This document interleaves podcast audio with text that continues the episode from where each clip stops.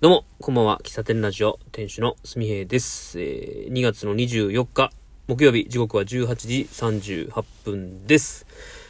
えー昨日は祝日の、祝日でお休み、えー天皇誕生日ですかね。えーお休みということで、えーっと、何をしたかなあ、そうそうそうそう。あの、テントが届いたんですよ。えーテントってあの、あれですよ。あの、マルシェとかでね、よく見かける、正立方体正方形のテントですね。で、2メーター ×2 メーターのやつを Amazon で注文していて、で、それが届きました。なんで買ったかっていうと、うーんと、露店営業をする上で、テントってすごい大事なものなんですよね。で、四日市も含めて、まあ全国多分そうだと思うんですけども、保険、保険所の、えっと、規則、規約が変わったんですね。で、それに伴って、露店営業、まあ、それに伴ってなのかな？露店営業をする、えー期間というかね、対象の人が変わって、で、僕も一応よ、12月の末に、四日市1円で露店営業できる許可は取ったんですよ。5年間ね。で、以前はそれ神社とかのお祭りに出店してたりとか、えー通年通してそういうイベントに出てる方だけしか取れなかったんですよ。で、しかもその街の行事とからしいって、をやってるお店しか取れなかったので、僕自体はやってることは、まあ露店営業をやってることは一緒なんですけども、対象外だったんですよ。ただ、ルールが変わって、えー通年通してマルシェとか出てる方は、まあ臨時営業の、まあ延長ですね。臨時営業はまあ、これもね、話すと長くなるんですけど、臨時営業は、まあ、1日だけなんですけど、まあ、実際はね、1週間なんですけども、まあ、短期間しか取れないんだけども、まあ、それ僕、農園スタンドをやるために臨時営業を取ってたんで、えー1回2000円なんですよ、手数料がね。で、それずっとやってたら、まあ、その辺、それだけでもコストだし、えー保健所行くのも面倒になってきまして、で、この前、その12月末に、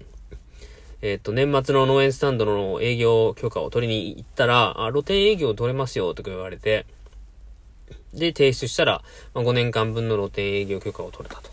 で、調べると、三重県内も同じような内容で、えー取れるということで、えー、まあ、出すには、一応、その、どんな感じで出店してるのかっていう写真が必要で、で、僕、えっ、と、ビニールハウスでやってるやつは、農園スタンドは、えっ、と、一応散歩囲いで OK なんですけど、露店営業としてやっていくには、ビニールハウス自体はこう持ち運びできないので、結局、こう、テントを使わないといけないんですけども、テントを使ってる営業スタイルで営業したことがないので、写真自体がないんですよ。だから、まあ、今度、三重県、例えば、鈴鹿とか桑名とかのところに持っていくときに、えーその、やってる写真が必要なので、まあ、そのために、まあ、さい、つか使うだろうというか、いうので買ったんですよね。で、昨日は、えーそれをとりあえず広げて、レイアウトして写真を撮るために、以前からあのーいろいろ場所とね、道具とかお借りしてる大工さんの作業場行って、テントを広げてました。う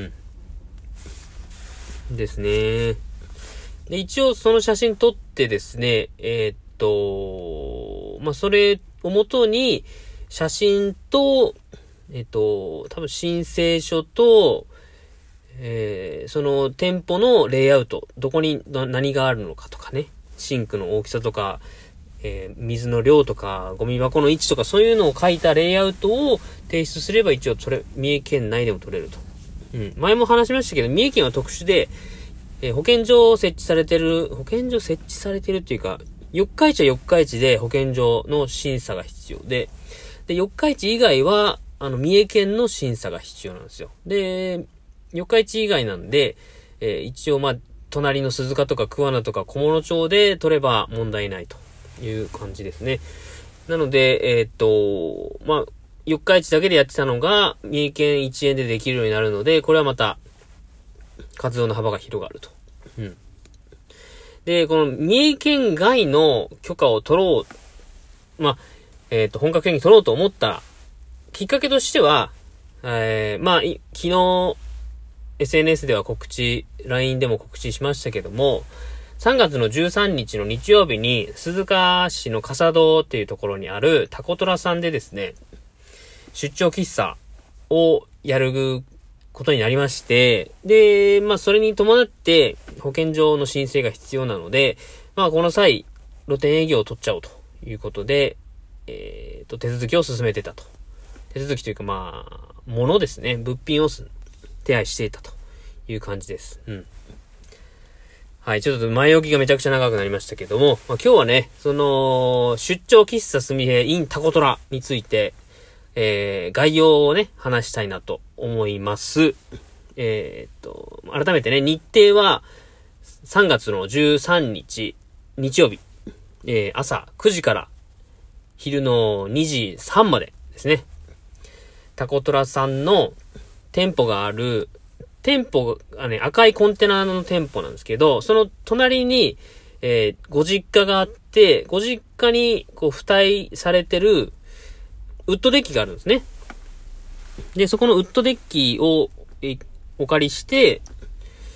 えー、コーヒースタンドをやらせていただきます。で、えー、タコトラさんの営業時間は、えー、昼前11時から2時半なので、えー、さい、2時間ほど早めに僕はオープンさせていただくんですが、まあ、理由としては、うーんと、本来、まあ、いつも僕、やってる農園スタンドでも、基本的に午前中営業が、まあ、週、昼もやってますけどね、午前中に来てもらえると嬉しいみたいな姿勢でやってるので、えー、まあそれは仕事前とか、なんかいろんな、色、こう、ドライブする人にとって朝、朝一ちょっとドリンク、コーヒー買っていくみたいな。それの中の一連の中で、喫茶すみへとか農園スタンドとかね、まあそういう場所になったら嬉しいなと思って、朝からやると。で、今回の出張喫茶に関しても同じように朝からやりたいと思ったんで、えー、タコドラさんはオープンしてないですけども、早めにオープンすると。うん。で、朝のその2時間に関しては、タコトラさんとのコラボではないんですけども、うーん、まあ、四日市から飛び出してね、鈴鹿でやるので、まあ、鈴鹿近辺の、まあ、今まで行きたいなと思ってた方とかが来てくれたら嬉しいなって思うのと、あとはタコトラさん経由でこう告知してもらってるので、えー、タコトラさんのお客さんとか、あの、タコトラさんとこの近くの近所の方とかが、まあ、コーヒー買ってきてくれ、買いに来てくれたら嬉しいなと思いますし、近所の方だったらね、朝9時にコーヒー買いに来て、帰って、で、お昼時に、あ、たこ焼き買おうかなと思って、たこ焼きまた買いに来てくれるみたいな、そういうのができますから、そういう流れがね、できたら嬉しいな、というとこですね。あとは、まあ、タコトラさんめちゃくちゃ、めちゃくちゃあの、繁盛してるんですよ。本当に。